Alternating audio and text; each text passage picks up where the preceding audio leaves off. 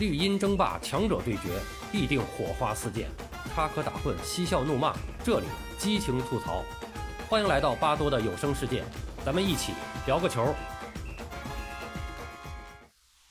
朋友们好，我是巴多。在今天凌晨，欧洲冠军杯最后一场半决赛结束。赛后发布会上，当被问到本场比赛是否是他职业生涯中最惨痛的失败时，瓜迪奥拉用一句话说明了一切：“我有过在欧冠赛场遭遇失败，而且总是遭遇很大的打击。当年巴萨对阵切尔西，我们两回合表现的都很好，但没能进入决赛。那场比赛，当托雷斯过掉巴尔德斯的时候，随同瓜迪奥拉一起沮丧的是整个诺坎普。而在今晚。”当主裁判奥尔萨托吹响比赛结束的哨音的时候，他所在的球场陷入了狂欢。场边的球迷和场上的球员创造了又一个魔幻之夜。当安切洛蒂在首回合结束时表示，伯纳乌球场需要做好准备，迎接又一个魔幻之夜。在那个时候，瓜迪奥拉是更为从容的一方。他在球队首回合制造了四比三的比分优势。绝大多数的人都认为，凭借曼城在本赛季的进攻火力，凭借曼城在首回合制造的大量机会，他们至少可以在伯纳乌球场收获一粒进球。瓜迪奥拉很可能也是这么想的。所以本场比赛，他的球员在上半场踢得并不兴奋。前十五分钟，他们只创造了一次威胁到库尔图瓦的射门，来自于德布劳内的远射。在首回合的这个时候。曼城已经打进了两个进球。在瓜迪奥拉看来，我们上半场的表现不是很好，这的确是有据可循。因为在上半场，曼城在进攻中的投入程度并不小。作为本场比赛需要限制维尼修斯，而且有伤在身尚未痊愈的沃克，他在进攻中还需要不断的套边前插参与进攻。另外一个关键球员就是贝尔纳多·席尔瓦，在后场建立进攻时。他要帮助出球，在前场进攻时，他要大幅前插，还要经常到左路帮助球队打出最后一传。如此大幅的移动，如此超额的投入，消耗的是球员的体能和精力。但不仅没有换来进球，甚至连威胁的进攻都寥寥无几。很可能就是因为这一点，为瓜迪奥拉在下半场的调整埋下了伏笔。下半场回来，总比分落后的皇马明显提高了比赛强度。威胁进攻的次数和强度明显的增加，高强度跑动驱动下的无球逼抢也开始上线。作为主攻一侧，维尼修斯和本泽马所带来的左路进攻也比上半场提振了很多很多。于是，在六十分钟区间，沃克倒下了。在比赛前，瓜迪奥拉在接受采访时就曾表示，他不喜欢冒险，但有些时候必须冒险。这指的。就是沃克的伤势并没有好到可以承受欧冠半决赛的强度，但是为了限制维尼修斯这一点，他必须派上沃克。球员自己说可以尽力，但这带来的就是一个潜在的换人调整。于是，在沃克无法坚持的时候，瓜迪奥拉决定用坎塞洛改打右后卫，再派上金琴科。与此同时，他也用京多安换下了德布劳内。在输球结果已经确定的现在。这注定是一个充满了争议的换人决定，但从比赛的实际情况来说，德布劳内被换下并不奇怪。作为打在右中场，其实扮演进攻核心的比利时人来说，他无需在比赛中深度回防。同侧的维尼修斯所带来的防守压力由罗德里和马赫雷斯来解决，但即便如此，已经一身轻松的德布劳内也没有为曼城的进攻带来什么贡献。更何况，替补登场之后的京多安还策动了曼城的进球攻势。正是他的一脚斜传，抓住了皇马在双线之间的横向宽度上的空档。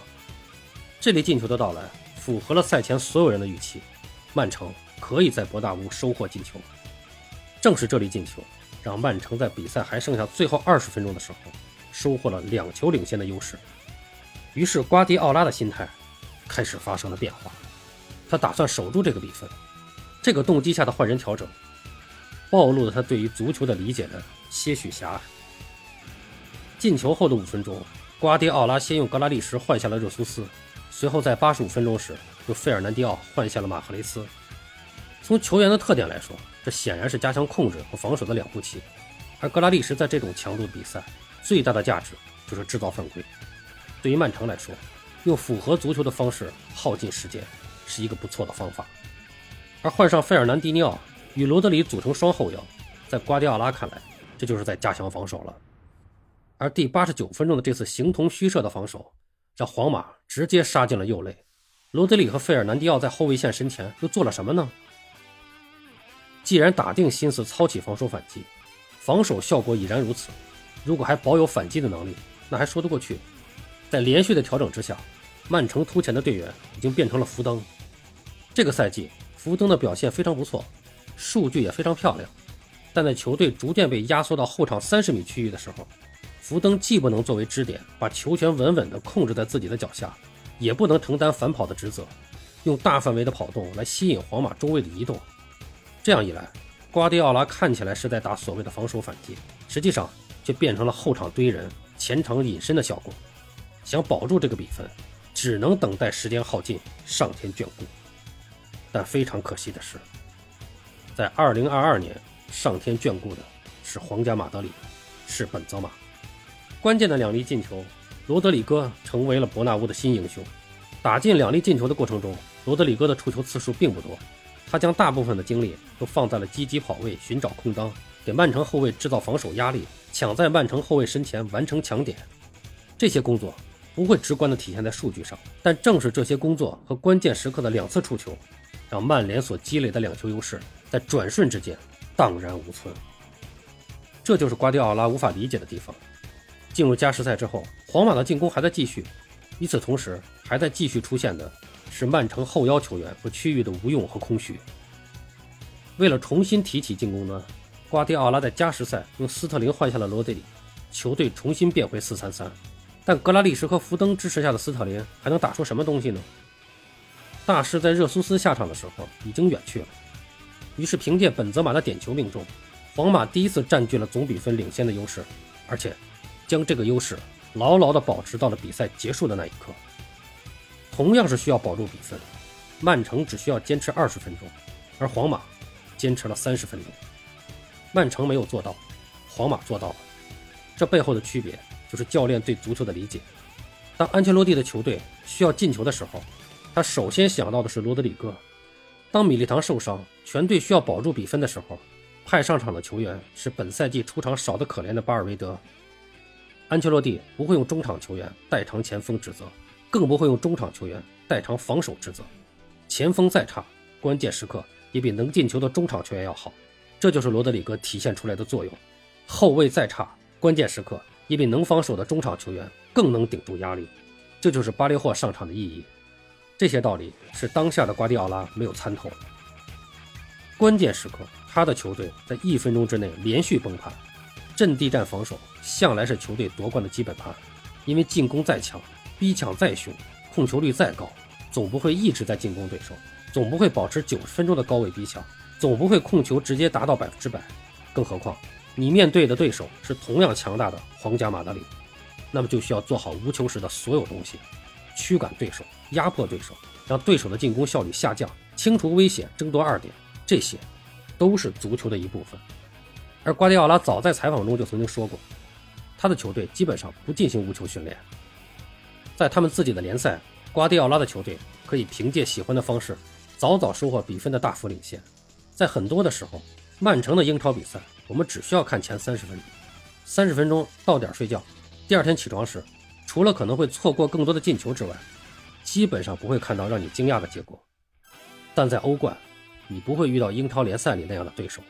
穷尽表现出色的九十分钟，也只能在主场领先皇马一球；而到了伯纳乌的客场，想力保最后的二十分钟，却成为了对手上演奇迹的背景板。